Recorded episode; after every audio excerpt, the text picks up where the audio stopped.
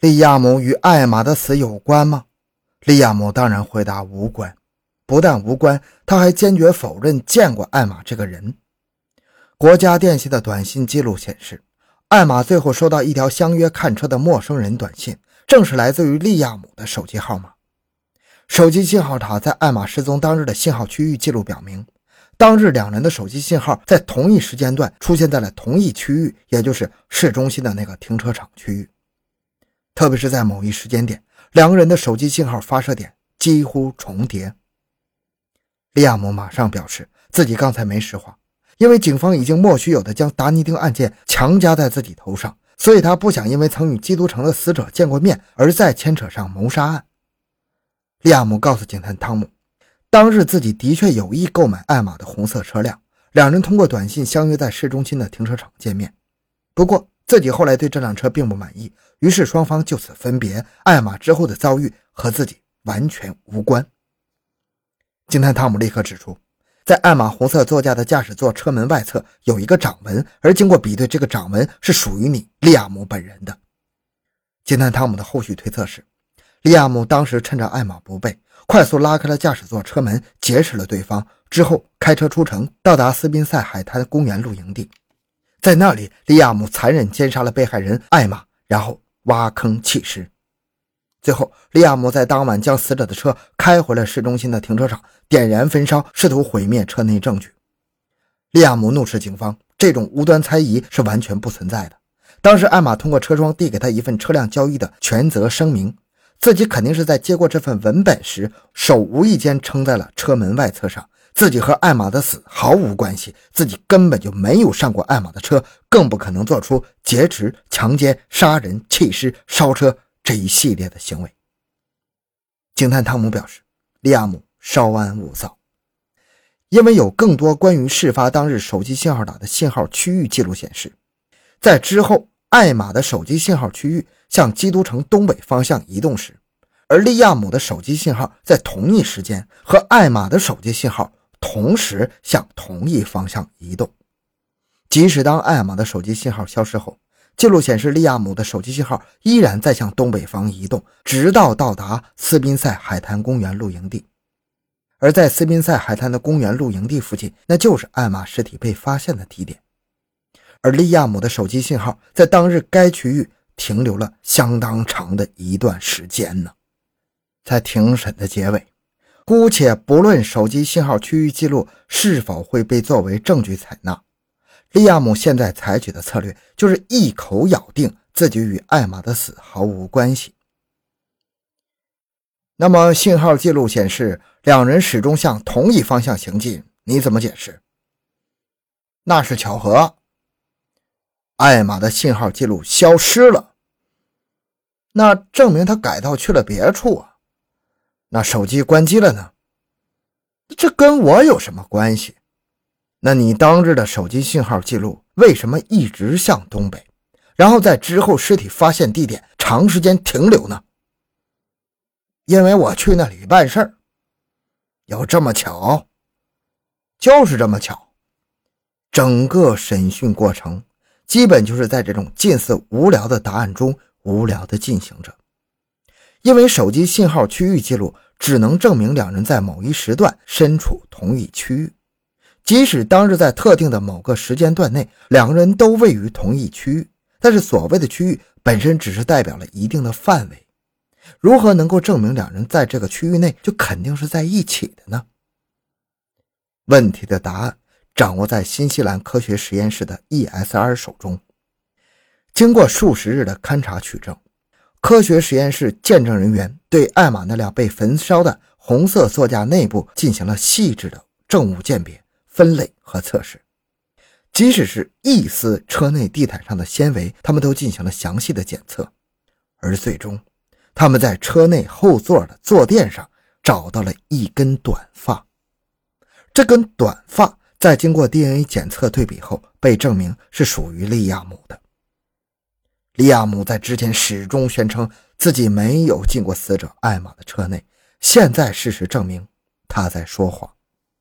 而利亚姆在之前始终坚持，即使信号区域记录同时向同一方向行进，怎么能证明两是当时在一起的呢？而这就是证明。警探汤姆正准备等待对方继续编一些理由来推诿证物，结果利亚姆宣布他现在需要一名律师，而律师还没来，但是他的前女友却来警局报案了。这位利亚姆的前女友对警方逮捕了他的前男友表达了由衷的谢意，他同时向警探汤姆表示愿意出庭指证自己这个前男友，因为利亚姆在电话里亲口向他承认。他杀死了基督城的失聪女孩艾玛，以及强暴了一名达尼丁女大学生。他告诉警探汤姆，自己和利亚姆没有分手之前，两人都是沉溺于窒息性性爱和强奸的角色扮演这种性虐游戏中。但是在不久前的一次，利亚姆的所作所为实在是太过火了，太可怕了。利亚姆无视这种游戏中必须遵守安全字规则。在他的女友已经喊出了安全字，想要叫停的时候，依然用一种极端变态的方式对其生殖器造成了极大的伤害。因此，他决定从此远离利亚姆这个人。但是，利亚姆却不时地打电话骚扰、威胁他。一次，利亚姆通过宣称杀了一名失踪女孩来威胁他的人身安全。前几天，利亚姆又以自己在如何达尼丁强奸了一名女学生来警告他。继车内头发的 DNA 匹配之后，又一强有力的佐证也出现了。一种极度变态的方式，无疑就是利亚姆在每次施暴过程中的特有标志。而他在2005年到2007年这段空白期间也被填补了。这名变态已经拥有了完整的犯罪侧写以及犯罪行为史，更何况他前女友的证词也可以直指其曾经坦诚的所有罪行。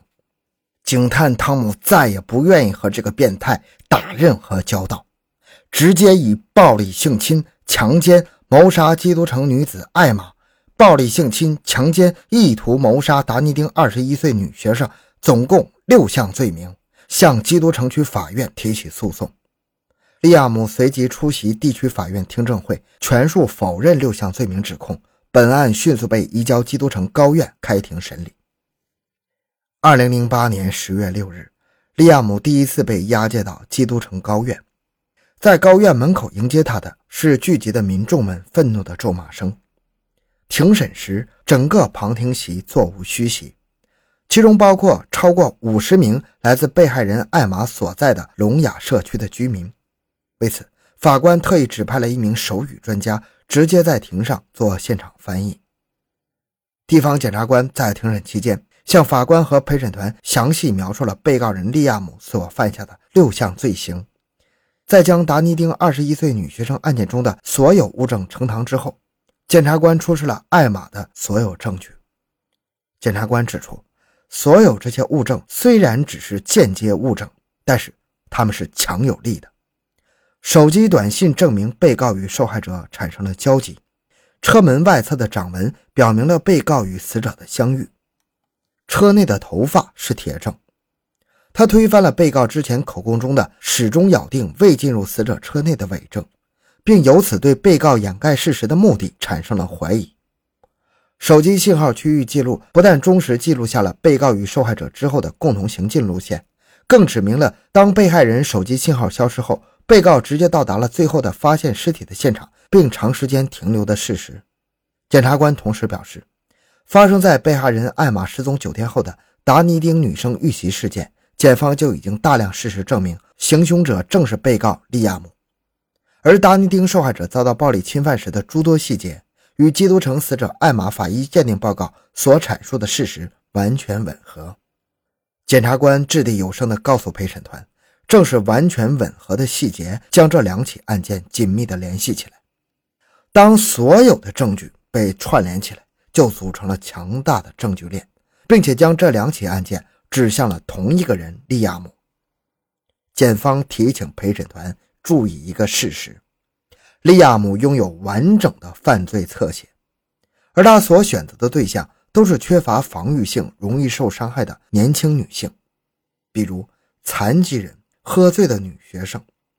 受害者的痛苦令他性兴奋，勒杀只是附带作用。不能满足时，他就开始寻找下一个受害者。从艾玛被杀到达尼丁女学生被袭之间的间隔只有短短的九天。检察官最后告诉陪审团，站在被告席上的被告，实质上就是一个潜在的连环杀手。而辩方律师也举出了大量的辩护词，尤其是提到这位证人女友的证词，他认为对方在公然撒谎，因为对方是一个大麻吸食上瘾者，在与自己当事人的性爱过程中习惯于吸食大量大麻，对方在当时根本不可能有任何感觉。这盘交叉盘问立刻遭到了检方强烈的抗议，直指辩方不尊重女性。整个庭审过程总共持续了十七天，总共传召了一百零七名证人。检察官在最后的结案陈词中指出，被告人利亚姆残忍性侵、意图谋杀二十一岁的达尼丁女大学生的事实极其明显，证据确凿。而针对被告暴力性侵、强奸、谋杀基督城二十一岁失踪女子艾玛，虽然都是间接证据，但是这些证据所组成的证据链极其强大。被告的犯罪侧写完整详尽，所有的证词证物都明白无误地指明，利亚姆就是杀害艾玛的凶手。利亚姆是一个性虐者，一个无法主动停止的变态杀手。你不能奢望等到他下一次犯下罪行时再将他当场抓获。这样的人，你只能将他扔进铁窗之后，让他永远待在监狱里。只有这样，才能避免又一个无辜者受到伤害。最后。检察官希望法庭判决被告终身监禁，并且要求最低不能假释期至少是二十二年。庭审结束后，由七男五女组成的陪审团在不到四个小时的商议后达成了一致。二零零八年十月三十一日，本案的主审法官在宣判前特意针对被告利亚姆做下陈述。在陈述中，法院直指利亚姆是一个邪恶的人，是一个危险的掠食者，并且对所犯下的罪行没有丝毫的悔恨。之后，法官宣判被告利亚姆终身监禁，至少二十六年不得假释。这也是新西兰废除死刑之后，当时量刑第三重的判决。旁听席在主审法官宣读判决之后，响起了雷鸣般的掌声。好了，这个案件讲完了。小东的个人微信号六五七六二六六，喜欢小东的朋友请多多打赏，感谢您的收听，咱们下期再见。